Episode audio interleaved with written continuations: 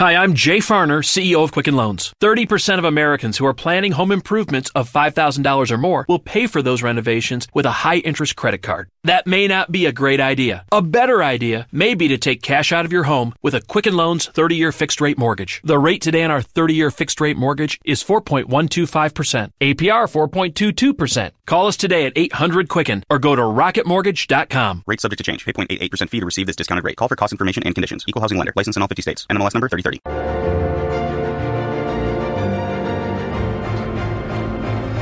Lo que hicieron a uno de estos hermanos míos más pequeños, a mí me lo hicieron, es el título de la última exhortación del episcopado venezolano que se hizo público el pasado 9 de enero. Con un conjunto de artículos, los obispos venezolanos denunciaban como pastores de la Iglesia en Venezuela y como parte del pueblo la nueva escalada de crisis política en el país, eh, provocada pues por la nueva elección como presidente de Nicolás Maduro, una artimaña más de esta huida hacia adelante de un régimen sin sentido que pues a ojos del mundo ya no hay dudas de que es un autoritarismo político que además está pues eh, hundiendo al país, a la sociedad en la pobreza, en la miseria. Hablábamos hace unos meses eh, de esa huida de ya más de dos millones de venezolanos fuera del país buscando una salida, una vida mejor ante la falta de alimentos, de medicamentos, de asistencia, ante el incremento de violencia en el país. Pues bien, una vez más los obispos venezolanos han alzado la voz pues denunciando la situación allí, escuchamos al obispo, eh, a cardenal, arzobispo de Mérida, el cardenal Baltasar Porras, eh, presidente de la Conferencia Episcopal Venezolana, hablando precisamente en esta exhortación del episcopado venezolano sobre la situación en este país. Todo poder humano es transitorio y se legitima si en su ejercicio produce un bienestar colectivo con especial atención a los pobres y excluidos logrando así una sana convivencia en la pluralidad y la diferencia. El pueblo venezolano vive una situación dramática y de extrema gravedad por el deterioro del respeto a sus derechos y de su calidad de vida, sumido en una creciente pobreza y sin tener a quien acudir. Es un pecado que clama al cielo querer mantener a toda costa el poder y pretender prolongar el fracaso e ineficiencia de estas últimas décadas. Es moralmente inaceptable.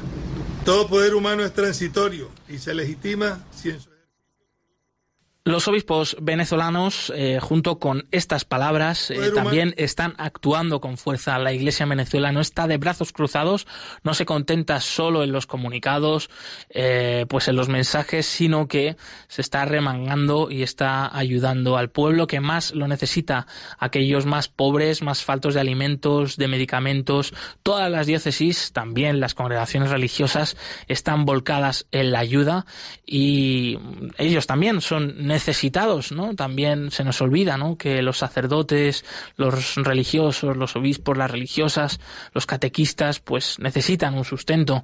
No obstante, eh, no han mirado a sí mismos, sino que se han puesto manos a la obra y para conocer ¿no? toda esta situación de la Iglesia en Venezuela, la, la, labor que está haciendo la Iglesia allí, tenemos al otro lado del teléfono al sacerdote Daniel Ramírez de la diócesis de Barinas y hoy con nosotros en Perseguidos pero no olvidados en Radio María. Bienvenido, Padre Daniel. Hola, buenos días. Un saludo, una alegría tenerte aquí. Acabamos de escuchar este último comunicado de los obispos venezolanos eh, pidiendo que se mire por la gente más necesitada en el país, por esta crisis política, pero también social, económica que está atravesando Venezuela. Y bueno, que, más allá de las luchas, ¿no? que, miremos ¿no? aquellos que faltan, les faltan medicamentos, les faltan alimentos, no pueden tener una vida. Eh, y de eso, pues conoces tú bien. Daniel, cuéntanos cuál es la situación actualmente, por ejemplo, más concretamente en tu diócesis de Barinas, que es lo que conoces mejor. ¿Cómo es el día a día de una familia normal en Venezuela hoy?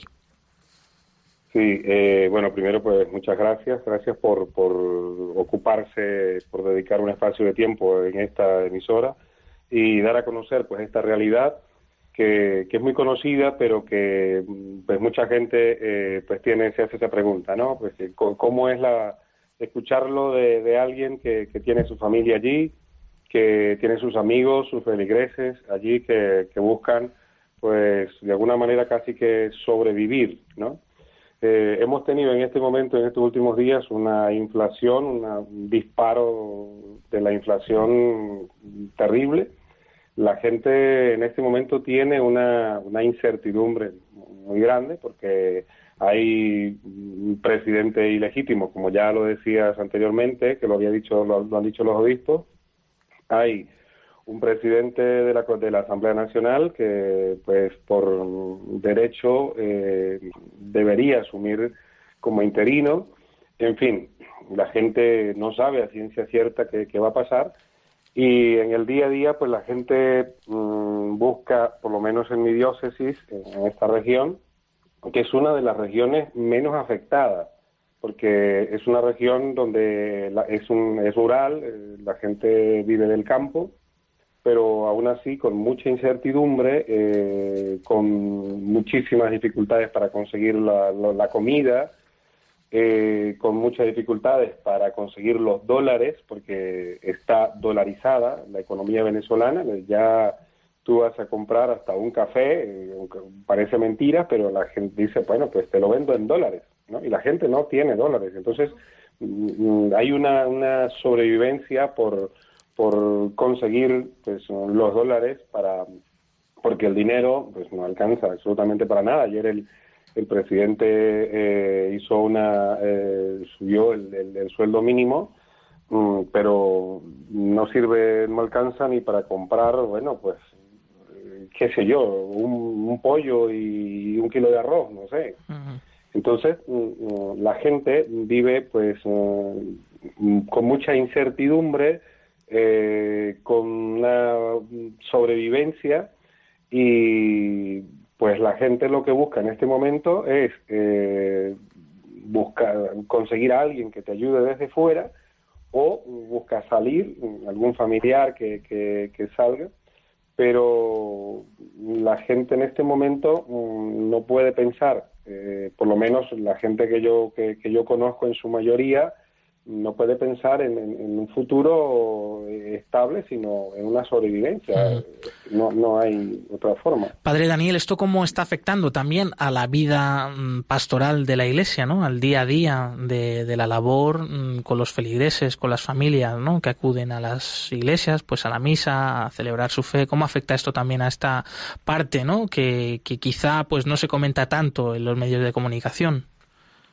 Sí, bueno, eh, comúnmente en las crisis, eh, la Iglesia mm, a lo largo de la historia siempre eh, ha, aparecido como esa institución que apoya, que acompaña, que respalda, que, que de alguna manera es para la gente pues el único lugar prácticamente donde se sienten eh, acogidos, donde no se sienten instrumentalizados. Y mm, en este momento en Venezuela, eh, ahora reciente, con las fiestas, eh, las celebraciones de Navidad, pues muchísima gente. Hemos tenido, mis compañeros, mis hermanos sacerdotes, testimonios que he escuchado de ellos muy bonitos.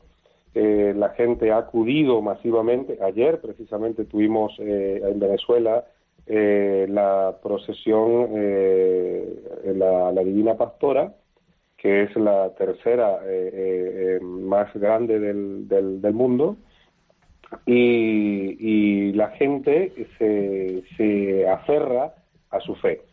Los sacerdotes, mm, que también son afectados por esta situación, porque aquí no se escapa nadie, pues buscan de alguna forma a enlazar eh, con Cáritas de, Venezuela y Cáritas mm, diocesana y bueno, las Cáritas parroquiales, eso es algo que se ha fortalecido muchísimo en la iglesia venezolana y han podido acompañar y subsidiar eh, algunas cosas. Desde aquí nosotros también hemos enviado medicinas, eh, lo que hemos podido. Entonces buscamos la forma de ayudar desde fuera y los sacerdotes y los feligreses y Cáritas está apoyando a la gente, acompañándole, visitándole, se hacen jornadas, eh, hay médicos voluntarios y mucha gente. Lo que hemos visto, lo que se puede ver es que la gente, a pesar de, de la situación, mm, la iglesia mm, ha podido, está pudiendo eh, de alguna manera ofrecer lo que puede eh, a la gente y eso hace que la gente se sienta eh, acogida, se sienta acompañada por la iglesia. Muchísima participación de la gente en las iglesias, eso, eso hay que decirlo. La gente se aferra a, su fe, pidiendo pues a Dios que podamos salir de esta situación. Hay mucha esperanza, justo en este momento se ha vuelto a levantar la esperanza por esta situación que se está viendo en este momento pero eh, sí podemos decir que, que, la iglesia mm, venezolana, y en este caso la iglesia diocesana de, Barinas, eh, ha podido atender, eh, acompañar eh, a la gente y la gente se siente, pues eso, acogida, los sacerdotes van a los hospitales, van a las casas de mayores, eh, a los a los diferentes a los barrios eh, pues a llevar lo que pueden. Se hacen unas especie de ollas comunitarias etcétera no sobre todo el punto de vista de, comida pero sí que ha habido un acompañamiento y una respuesta un acompañamiento por parte de la iglesia y una respuesta por parte de la gente que se ha sentido acompañada eh, padre Daniel cuál dirías tú que ahora mismo son las necesidades de esa iglesia que está acompañando a su pueblo de Venezuela los más necesitados proveyendo alimentos medicamentos eh, lo más urgente. ¿Qué necesidades eh, tienen hoy los sacerdotes, los obispos, los religiosos, las religiosas para pues desarrollar esta labor? bueno, las necesidades, lo prioridad, la prioridad es, la comida, los alimentos y las medicinas. en, los hospitales, bueno, aquello es tétrico, la verdad, es indescriptible la gente prefiere no, no ir a, eh, pues, si puede de alguna manera remediar, pues bueno, pero en los hospitales más bien la gente se, se, enferma más o puede hasta adquirir otra, otra enfermedad peor, ¿no? Eh, las medicinas y la comida, pues yo creo que son las, las, necesidades eh, primordiales en este momento en, en, en Venezuela y pues sí que hemos tenido y bueno y pedimos o sea seguimos pidiendo pues a, la gente que pueda que, siga solidarizándose y ayudando porque esta inflación de la que te hablaba hace un momento va a hacer que la gente no pueda adquirir los alimentos o sea no no no tiene poder adquisitivo o sea lo único que va eh, con lo que nosotros los que estamos fuera enviamos es que prácticamente la gente puede eh, eh, puede comer porque en estos días un sacerdote que está aquí en, en Roma y ha ido a visitar a su familia que tenía años que no iba que está estudiando acá me decía ¿cómo es posible? Anoche hablaba con él, me decía, mm, Daniel, cuatro, equivalente a cuatro dólares un café. Madre mía. ¿Cómo, cómo, te lo tomas? O sea, que al final eh, eh, mil bolívares, que fue lo que subió eh, eh, el ejecutivo del salario mínimo ayer, mm, llega a 6 dólares. o sea, va a ser muy difícil. O sea, si no es porque hay ayuda, de verdad, porque mira, tenemos que agradecer, yo aprovecho aquí para agradecer a todas las personas que se han solidarizado con nosotros desde afuera, yo creo que la gente estaría, por lo menos, o sea, muchísima más gente estaría aguantando hambre o mucha gente ya habría muerto, porque nosotros hemos tenido, allí en esta diócesis que te digo, la diócesis nuestra, eh, hemos, hemos encontrado en los barrios, eh, eh, que no es una ciudad muy grande, que es, es una ciudad relativamente pequeña comparada con otras, y, y, allí hemos encontrado niveles de desnutrición bastante elevados. O sea, que se han hecho se han hecho proyectos con instituciones internacionales para sacar a niños de la desnutrición, mm. imagínate. Daniel, ¿qué esperanza queda eh, para Venezuela? ¿Se ve un futuro aunque en el que pues eh, no, no haya esta situación política del país y que la economía mejore y que la situación de las personas también mejoren y puedan volver los que se han ido? La esperanza, bueno, como decimos eh, así coloquialmente, la esperanza es la última que se pierde, tenemos mm. mucha esperanza. Ahora, ah, decía hace un momento que la, la gente como que ha recuperado la, esperanza porque por el apoyo internacional eh, y también pues se está convocando para una marcha multitudinaria que la gente está dispuesta a salir. Yo creo que la gente va a salir, va a correr muchos riesgos, vamos a ver cómo se perfila esto, pero el 23 de enero pues se ha convocado la oposición, este, el presidente de la Asamblea Nacional eh, ha convocado una marcha y la gente va a salir, tiene como mucha esperanza que eh, dándose una eh, presión interna unida a la presión externa pueda llegarse pues a una especie de cerco donde eh, en un futuro no muy lejano pudiéramos tener ya eh, obligatoriamente por ese cerco una eh, un cambio de modelo político porque el problema como no sé si lo comentábamos en un programa que hicimos en el 25 de diciembre eh, la solución es un cambio de modelo político. No, la esperanza, la gente tiene la esperanza de que esto cambie. De hecho, lo han dicho también los obispos, lo ha dicho el presidente de la conferencia episcopal, Monseñor José Luis, en su discurso inaugural de la, de la asamblea. Él lo ha dicho también los obispos y bueno, por, por activa y por pasiva se ha dicho que si se continúa con este modelo político no vamos a salir. O sea, la solución es cambio de modelo político y la gente espera que esto cambie y debería debería cambiar en, en, un futuro no muy lejano, no sabemos cuánto, pero si seguimos contando con el apoyo internacional, que cada día se sigan sumando, y luego con una presión interna por parte de la gente, es lo que lo que esperamos. Sin embargo, la gente tiene mucho miedo a salir, precisamente porque porque teme por, por su vida pero también la gente dice, pues si me quedo, pues tengo también por la vida porque luego me voy a morir de hambre.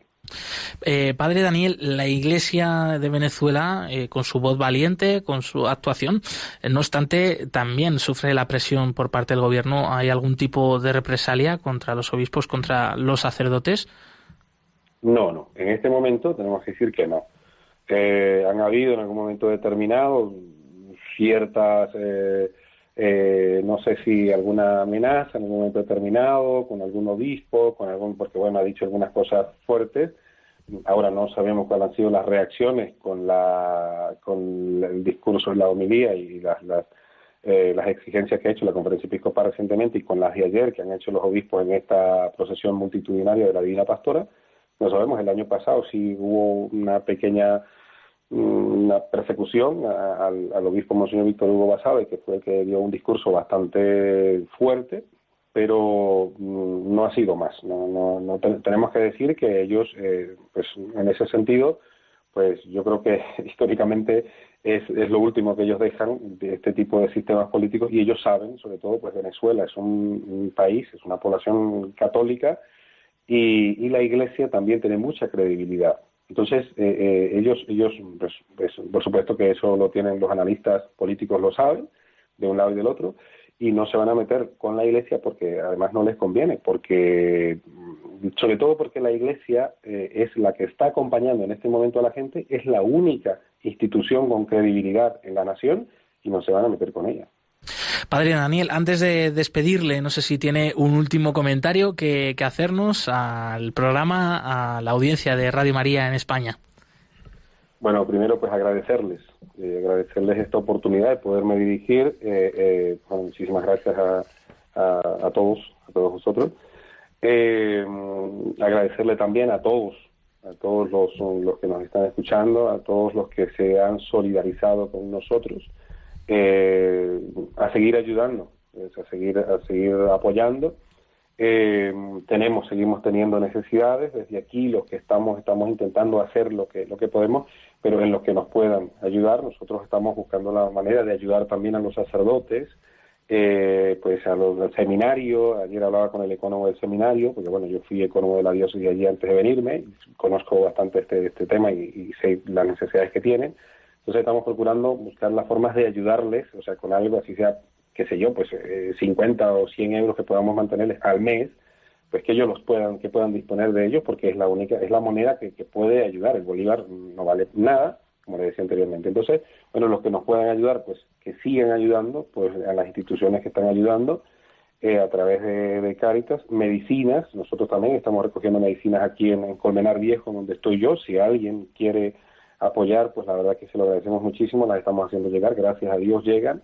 Y estas dos cosas, lo que es eh, para alguna olla comunitaria, para darle comida a la gente, eh, bueno, y sobre todo, pues pedirles oración. Mm. Sigan rezando, sigan, sigan orando, nos unimos, yo sé que el mundo está rezando, bueno, todos a unirnos a rezar, pues hacer esa, pedirle a Dios y a la Santísima Virgen María que nos ayuden porque necesitamos salir cuanto antes de esta situación, porque necesitamos que, que no muera más gente, que no se enferme más gente, y que no sufra más gente que esta crisis, pues eh, que después va a tener unas, connotaciones sociales, porque en este momento se siente más lo económico, pero lo social está afectando muchísimo a nuestro país, y bueno, pues que sigan eh, rezando eh, por nosotros y, bueno, seguimos eh, unidos, somos una nación que es muy vinculada, España con, Venezuela, y agradecemos mucho. Y también a los que están llegando, hay mucha gente que está llegando aquí, pues ayúdenlos con lo que puedan, porque la verdad que hay mucha gente aquí que está llegando y que no, no, no está, está ilegal, para que pues puedan tener algo para un trabajo, lo que sea, y puedan pues, ayudar, porque la gente que está afuera es la que está prácticamente ayudando a los que está adentro.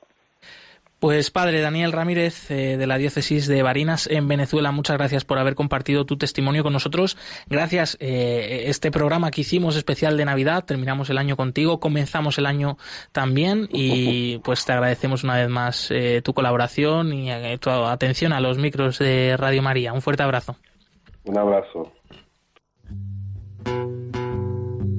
Las mañanas se disfrutan mejor a manos llenas. En tu izquierda, llevo un cafecito McCafé pequeño por un dólar. ¡Calientito!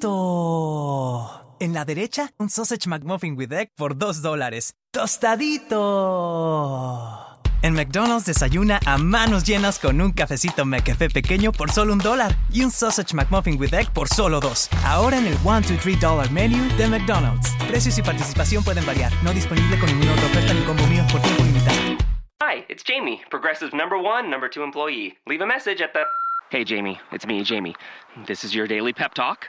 I know it's been rough going ever since people found out about your a cappella group, Mad Harmony, but you will bounce back. I mean, you're the guy always helping people find coverage options with the Name Your Price tool. It should be you giving me the pep talk. Now get out there, hit that high note, and take Mad Harmony all the way to nationals this year. Sorry, it's pitchy. Progressive Casualty Insurance Company and affiliates. Price and coverage match limited by state law.